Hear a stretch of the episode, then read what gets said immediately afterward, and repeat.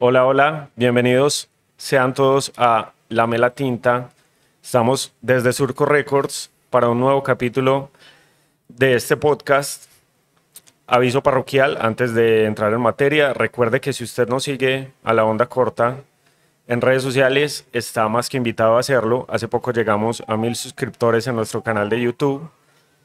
Muy contentos por eso. Seguimos en crecimiento y además de eso, Pueden encontrar a la onda corta en Instagram, Facebook, TikTok, para que conozcan y vean todo lo que está pasando en esta plataforma cultural.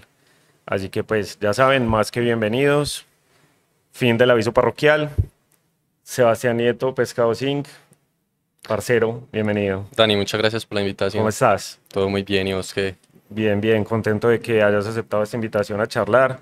Sebas es ilustrador y tatuador, básicamente, ¿sí o qué? Básicamente sí. Es como las dos actividades a las que más me dedico. Bueno, Sebas está invitado hoy para charlar sobre su trabajo y para charlar sobre un fenómeno en particular que pasa desde hace unos años, se podría decir, con los ilustradores que han querido explorar eh, diferentes campos y han llegado al tatuaje y han llegado al tatuaje a partir de sus propios dibujos. ¿Qué es eso? Pues vamos a ir desarrollándolo. Pero empecemos porque, Sebas, ¿cómo llegas vos al dibujo? ¿Cómo llega el dibujo a tu vida? Eh, no sé, pues creo que fue algo muy orgánico y más como por la época en la que vivimos. Eh, digamos que la época de niños en la que yo crecí era muy de ver cartoons, muy de estar viendo televisión hasta tarde. Y digamos que así fue como me llegó el dibujo. Siento que fue de forma inconsciente porque pues siempre, siempre me sentía atraído por, por el estilo de los dibujos de los cartoons, por ejemplo. Las caricaturas que daban antes cuando éramos niños son un gran referente para mí. También de pronto, no sé, tazos en los paquetes de Mecato, cartas de Yu-Gi-Oh o de Dragon Ball Z. Todo ese tipo de cosas fueron como, como alimento para mí y me fueron como sí, fueron alimentando esas ganas como de, ir dibujando y siempre fue de forma muy orgánica. Nunca fue como que, ay, voy a dibujar porque sí, no sé. Pues como con un fin en específico, no. Siempre fue algo muy catártico, por así decirlo. ¿Te influenció en ese momento más el, el cartoon tipo americano o, o el asiático, anime tipo asiático, o fue ambos mundos? Fue ambos mundos. Porque, por ejemplo, una serie de la que me acuerdo mucho que me influenció bastante fue Samurai X. Aunque bueno, para serte franco, no sé si eso fue hecho en, pues, como en América o en, en Japón, pero digamos que es un, un, anime muy, muy japonés, a diferencia de otros animes que son más americanos como Pokémon. Pero bueno, eh, no todo, por ejemplo, ver Samurai Jack, eh, Ed, Eddie Eddie, Flapjack, todo ese tipo como de programas me, me alimentaron bastante y ahí pasabas a replicar eh, en el papel los dibujos, como a, copiarlos, o era simplemente una fuente de inspiración para hacer lo tuyo basado en... Era una fuente de inspiración en cuanto a los cartoons. Aunque, por ejemplo, recuerdo mucho que en uno de estos canales, en los comerciales, salía, por ejemplo, una de las personas que trabajaba en un programa, en este caso Avatar, que es del que más me acuerdo. Mm y salía a dar como una explicación rápida de cómo dibujar a APA, por ejemplo, que es como el bisonte de Ang. Eh, entonces digamos que por ese lado sí, normalmente era más como, como una estimulación visual. Los que sí copiaba de muestra eran las cartas de Yu-Gi-Oh y las de Dragon Ball Z, que pues eso se puede considerar como manga, por así decirlo. Entonces también como que me nutrí de eso. Y eran las que más usaba de referencia en la época del colegio, me acuerdo mucho. Era, era, ese, era mi ejercicio, dibujar de muestra. Y de ahí en adelante se volvió un ejercicio orgánico. Sí, siempre fue muy orgánico. Digamos que esa fue como la parte de, de pulir la técnica, por así decirlo. O el trazo, o el ojo. O todas. Eh, sí, porque por ejemplo, o sea, desde que yo dibujaba era muy niño y en esos momentos como que no tenía las cartas para referenciarme, solo los programas y, y también dibujaba muy de, de, mente, pues como que lo que se me viniera a la cabeza. Entonces no era algo muy constante. Ya la época en la que en la que empecé pues como a tomarlo un poco más en serio, que fue una época en la que tuve un profesor que despertó como esa motivación en mí, eh, empecé a hacerlo de forma un poco más consciente y más como con la intención de, de mejorar la técnica. Entiendo. Demos un poco un salto en el tiempo. Vos tenés una arroba, un sobrenombre, un AKA, como lo queramos llamar, que es Pescado Sing. O sea, digamos que su tu trabajo se podría eh, rotular bajo ese seudónimo. Pero hay un proceso en el cual vos llegas en un punto en el que ya necesitas ponerle un nombre a eso que estabas haciendo. ¿Sí o qué? ¿Cómo, ¿Cómo sucede eso? ¿Cómo es un poco de ese proceso para llegar a ese nombre? Eh, pues antes de Pescado Sin yo tenía otro nombre y también siento que muchas veces esa necesidad como de crear un seudónimo es como también una búsqueda de una identidad, por así decirlo, o un alter ego, pues que, que digamos que de cara a esa parte artística, por así decirlo. Como te digo, en el colegio yo, yo tuve un profesor que como que cambió mi perspectiva del dibujo, de lo que tenía en mente, de lo que era una clase artística, pues que era como la clase que le daban a uno en el colegio. Eh, y tiempo después de haberlo conocido, aproximadamente en el 2009, eh, empecé a ir como a un bar que él tenía en Copacabana, yo soy de Copacabana, eh, que en las tardes funcionaba como, como un lugar de encuentro donde nos reuníamos más que todo jóvenes, casi que adolescentes, y, y él pues el profesor a darnos clase y a pintar. Entonces teníamos como vida libre de pintar las paredes del bar. Era un lugar como experimentación, para educarnos y para experimentar también.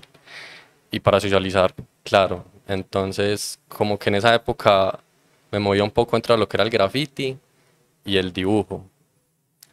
Entonces empecé pues como creando un nombre.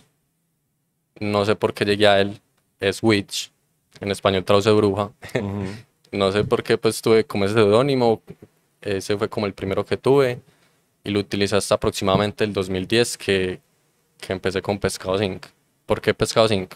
Breve el profesor con el que yo dibujaba pues era el que me instruía, me daba clases y, y también me, me, invitaba a salir a, a, pintar.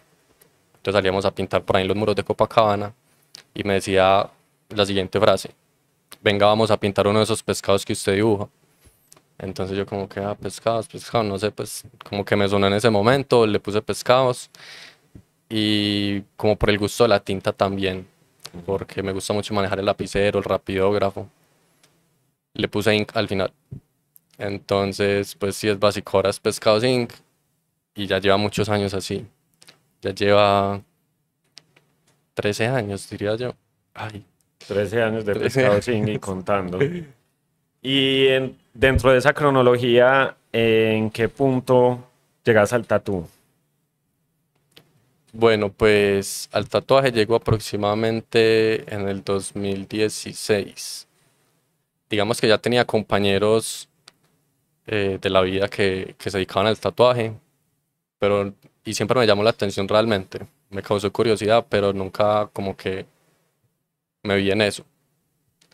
Eh, yo estudié diseño gráfico, soy egresado de la UPB como diseñador gráfico, pero eh, pues digamos que durante la carrera me di cuenta que no, no vibraba tanto como con este tipo de trabajos o, no me llamaban tanto la atención, pues hacer como identidad de marca o cosas así. Entonces ya finalizando la carrera como que estaba, estaba explorando opciones y un amigo que empezó a tatuar pues de forma muy empírica eh, me motivó. Me dijo como, vos tenés la línea o ya sabes dibujar, metete a tatuar y, y pues así, sería otro proceso para empezar y así fue. Compré pues como un kit económico para empezar a tatuar.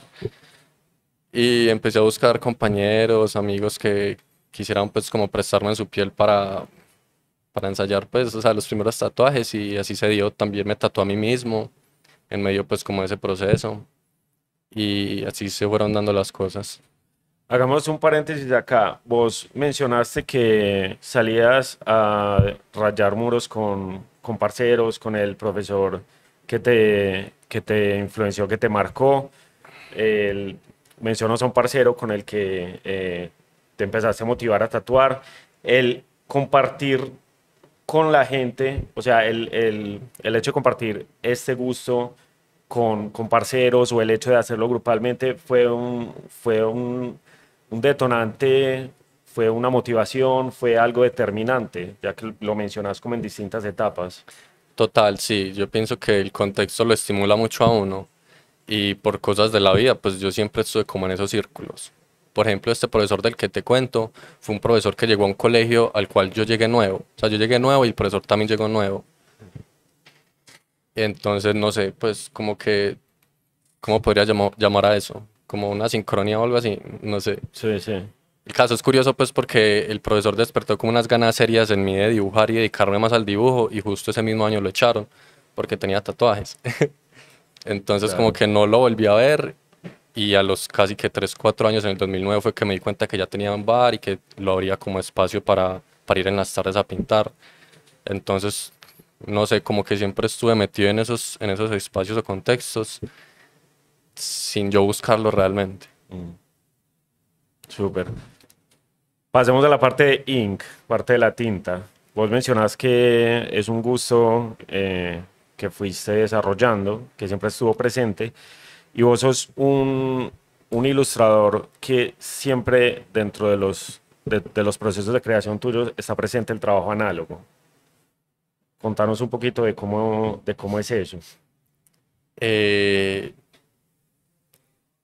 siento que es algo también como de feeling, porque también sé que la herramienta digital pues como que te puede ahorrar trabajo, puede ser más versátil, hay un margen de error más amplio, pero como lo, como lo que te digo es, siento que es el feeling, me gusta mucho trabajar en lo análogo desde antes, explorar mucho pues sintiendo la textura del papel, mirando los trazos con el lápiz. También me siento más en confianza en el análogo, puede ser eso. Pero no sé, también me gusta guardar una copia, por ejemplo, en el caso de, de un diseño o una ilustración a la cual yo tenga pensado sacarle unas copias, por ejemplo. Para sacarle unas copias tengo que digitalizarla y, y disponer el archivo para una reproducción. Antes de todo eso, que es el dibujo original, digamos que me gusta llevar un registro de eso. Porque sí, son como las obras únicas que hay. Entonces, es una cuestión como de, del valor que le doy. Sí. Del amor por el dibujo, pues ahí como en el papel y no sé, así es como he llevado mi proceso. O sea, está implícito algo de romanticismo en el sí. en ese proceso, sí, el análogo. Yo, hago mucho, y más hoy día, pues antes siento que, pues mis procesos siento que fueron como, como teniendo bases distintas. Antes era, por ejemplo, en los tiempos del colegio y la universidad, era con un fin muy estético. Entonces, como dibujar personajes que me llamaran la atención, que me parecieran bacanos, pero no pasaba de ahí. Hoy día trabajo un poco más como, como las sensaciones, las emociones, los procesos internos. Entonces ya cambió un, foco, un poco el foco de, de mi trabajo. Eh, sí. Cuando vos decís que hay más versatilidad dentro del trabajo digital, que se puede ser más versátil, vos lo mencionás desde el punto de vista de que es más práctico, o sea, se puede llegar a, resultados variados en, menor tiempo, con, o sea, que ahí radica la practicidad.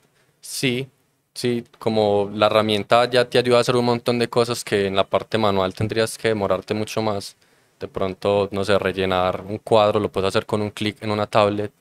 Ya mucha gente lo que hace, y en el tatuaje también se ve mucho, que ya está, tenés la tablet, trabajas en el Procreate y no te demoras nada pues haciendo un diseño. Por ejemplo, yo mis diseños de tatuajes hoy día los sigo dibujando a mano, porque me siento más cómodo hacia la final.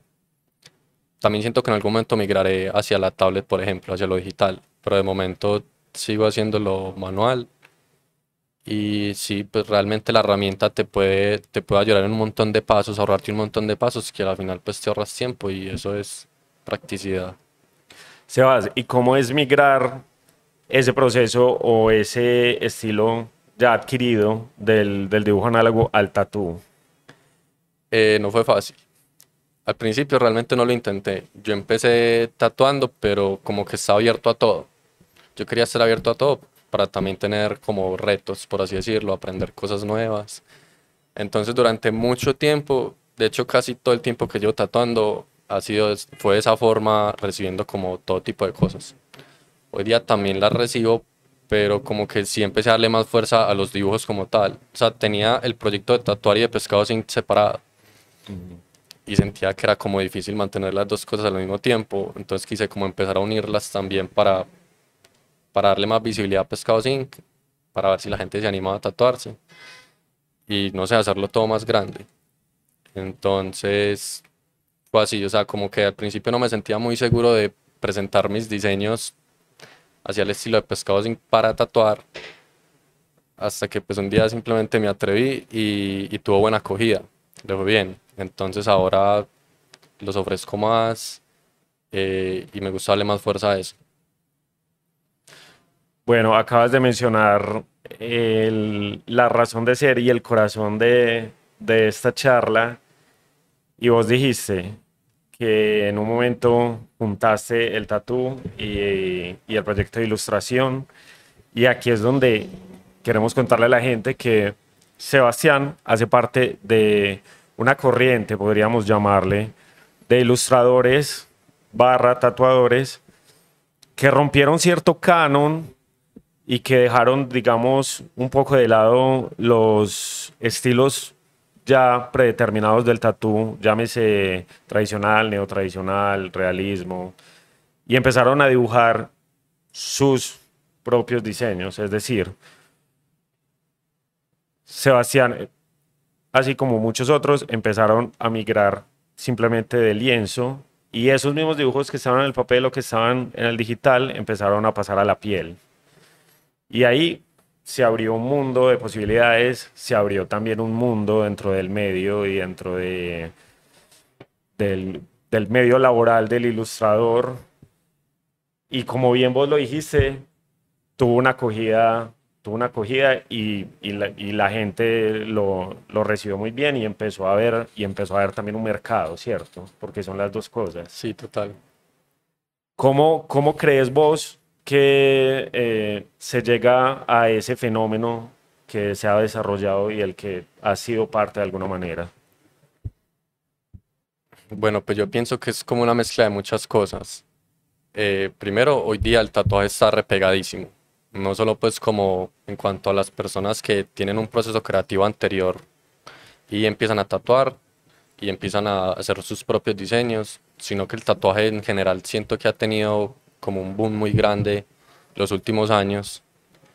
Eh, así que siento que las personas como que tienen estos proyectos creativos o se dedican a ilustrar o a pintar de alguna forma, a crear imágenes, han aprovechado ese boom para migrar y como vos decís, cambiar de formato, explorar otras opciones de trabajo y al mismo tiempo se abre otro mercado, otro nicho por así decirlo. Lo que vos ves ahora en el tatuaje o sea, hay tanta gente tan tesa y tan creativa ofreciendo sus propias cosas que lo que se ve ahora no, vos no lo habías visto antes. Antes estaba, como vos dijiste, el tradicional, neotradicional o el realismo, que son estilos que están ahí que nunca, jamás van a morir. Pero sí se ha abierto pues más como el espectro de estilos y ya hay como tanta experimentación que siento que también se vuelve como un poco como en la música, que hay tantos subgéneros que se vuelve difícil como empezar a encasillarlo, por así decirlo.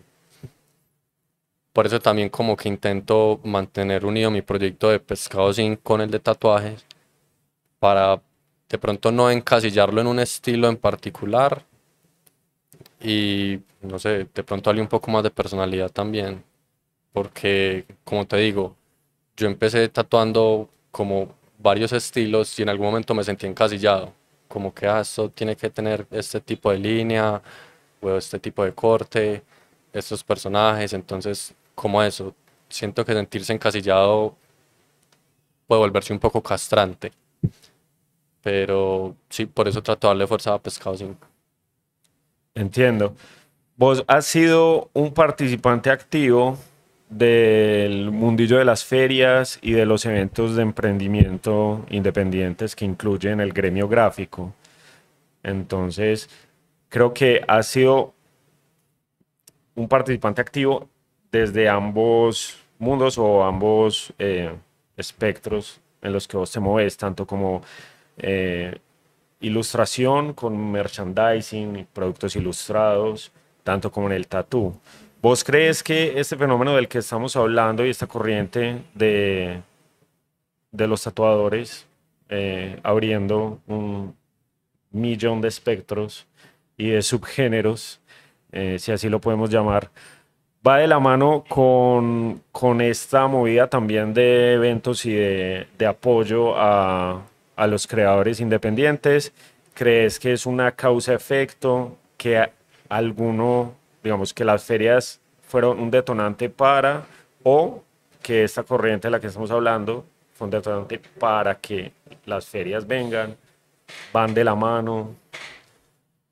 Eh, bueno, no, primero que todo, cinco estrellas para las ferias me parecen unos espacios increíbles para caer, eh, presentar la marca, hacerse conocer, lograr difusión y trabajar.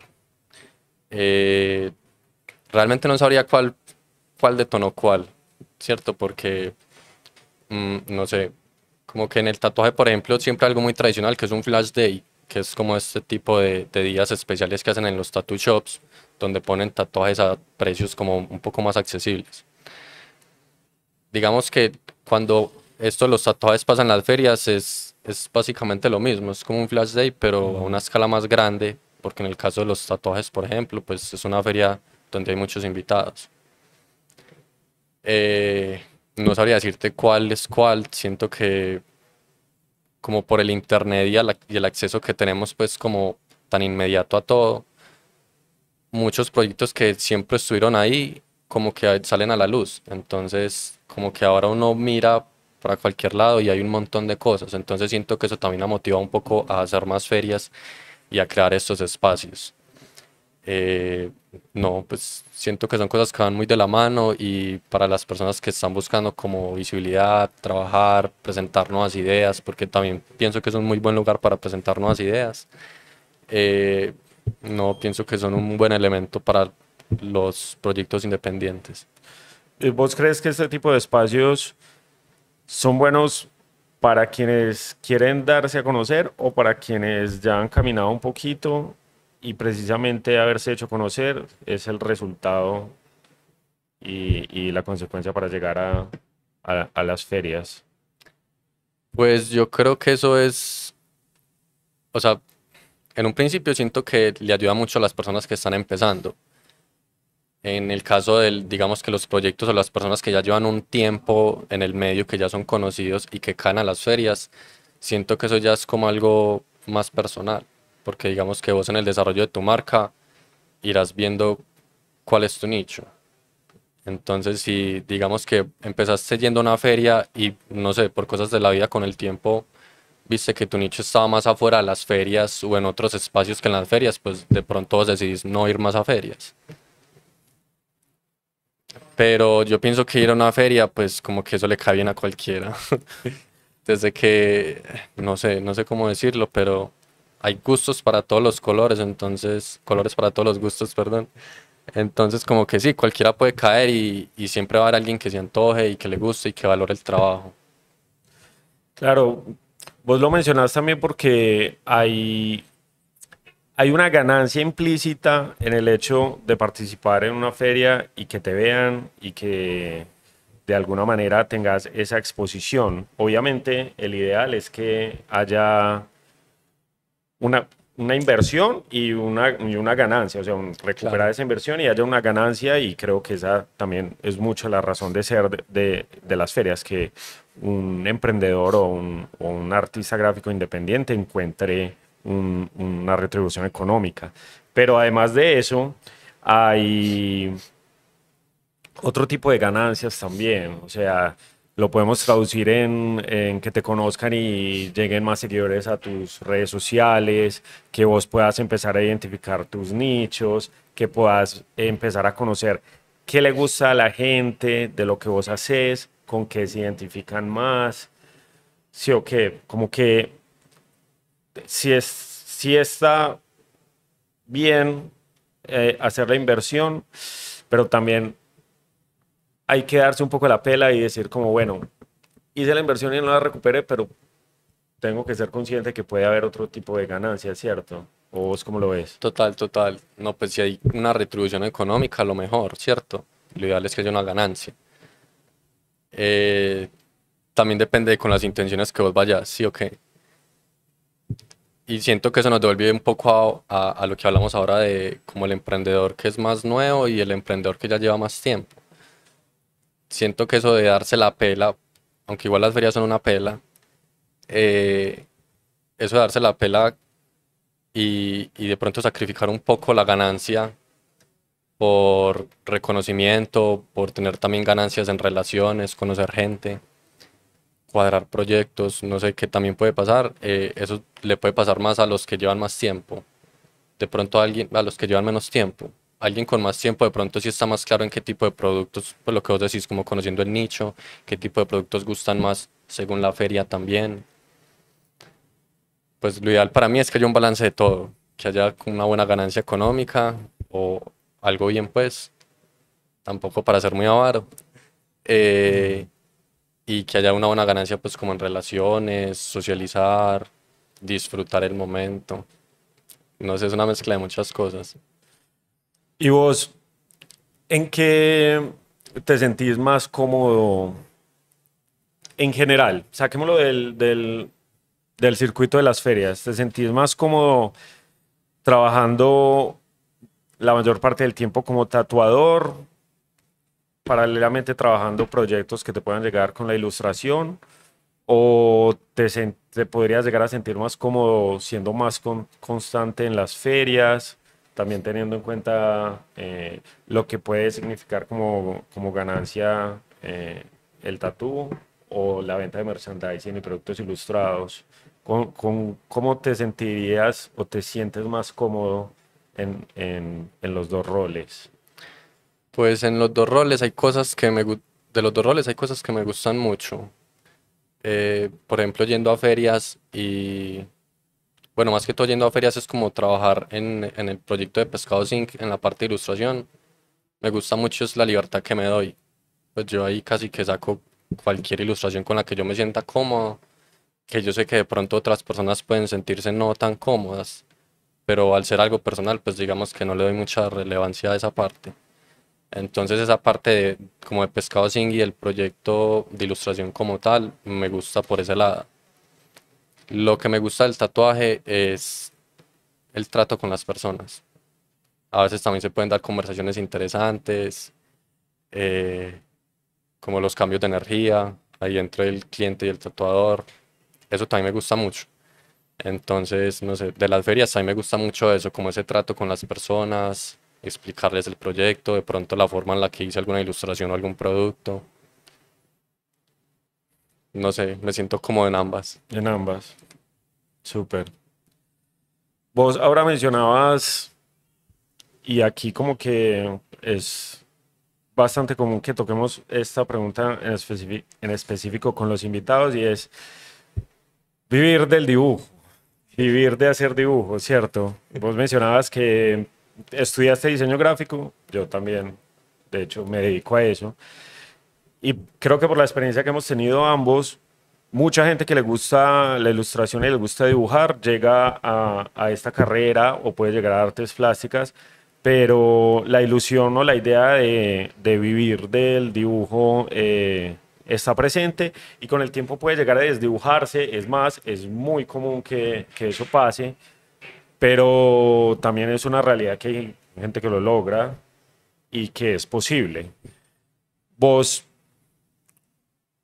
¿cómo percibís ese, ese camino, ese, camino que es complejo, del que quiera dedicarse eh, a la ilustración? O sea, ya esto enfocándolo como hacia, hacia el lado de, ilustrador y, y, de los trabajos comerciales que vos has realizado. Eh, realmente se puede. Se puede vivir de la ilustración, solo de la ilustración. Como todo, hay que dedicarse. Hay que ser muy disciplinado, hay que ser muy constante. También siento que en parte, digamos, como tener esos trabajos de freelance en donde a vos te piden cosas, también tiene que ver mucho con los contactos que vos tengas. Porque otra cosa es que vos vivas como ilustrador, sacando solo tus ilustraciones y ofreciéndolas de pronto en una página web o en tu perfil. Digamos que son dos formas de ir de la ilustración, pero distintas. En una casi que estás prestando un servicio a alguien y en otra estás trabajando como tu proyecto personal. Eh, independientemente de cualquiera que sea ese camino que quiera escoger el ilustrador, ser consciente de que no es fácil porque pues es una, es una labor que tiene un enfoque artístico, por así decirlo. Y vos sabes pues que lo artístico en esta zona del mundo de pronto no es tan bien valorado, tan bien pagado muchas veces. Por eso también digo que es importante conocer gente y tener buenos contactos. Eso también te puede ayudar a conseguir buenos trabajos y de pronto gente que lo valore más. Eh, pero sí, sí es posible. Claro, y además lo difícil ahí es que eh, eso no lo enseñan en ningún lado. Sí, de hecho son caminos muy distintos. Con esa pregunta de, pues, como, ¿qué le dirías a alguien que está en ese camino? Todos los procesos son muy distintos, son muy variados. Hay gente que, que crea algo y es como si tuviera una, no sé, como si tuviera el palito para algo y pum, le pega y ya con eso que hizo, le empieza a ir súper bien y un montón de gente lo conoce y hay gente que, que lleva mucho tiempo tratando de consolidar algo y se demora un poco más, entonces también siento que varía mucho de persona a persona. Claro, sí, realmente es... Cada camino y cada proceso tiene, tiene su lugar y tiene su, sí, así es. su razón. Sebas, para ir cerrando y agradeciéndote esta charla y agradeciéndote tu tiempo, Contanos un poquito de quiénes han sido influencias para vos en, la ilustración, en el dibujo, mismo también en el tatuaje. Bueno, mis primeras influencias fueron los cartoons, pero hoy día si tuviera que elegir pues como artistas que están vivos y que hacen un trabajo muy bueno que a mí me gusta y me inspira, eh, por la parte de la ilustración y la pintura está el Smith One, es un artista mexicano, está Lariz, es un pintor español, eh, otro que digamos cambia mucho el formato se llama Frank Frazetta, se dedica más como a la parte del dibujo y el cómic, pero es un dibujo técnico muy teso, es muy bueno y por eso me gusta mucho, pues es una inspiración. En el tatuaje, eh, pues también hay gente muy tesa que ha podido pegar su propio estilo y en estos momentos que recuerde, por ejemplo, Sara Rosa Corazón, Capital Tattoo, Matt Carignan, es gente que he ido conociendo, pues como lo hablamos ahorita en las redes, gracias a, la globalización y, y, de pronto es gente que si yo menciono nadie la conozca, pero pues es gente a la que le he seguido el proceso y me parece que es gente muy tesa y me inspira. Entonces, brutal la gente tesa que inspira.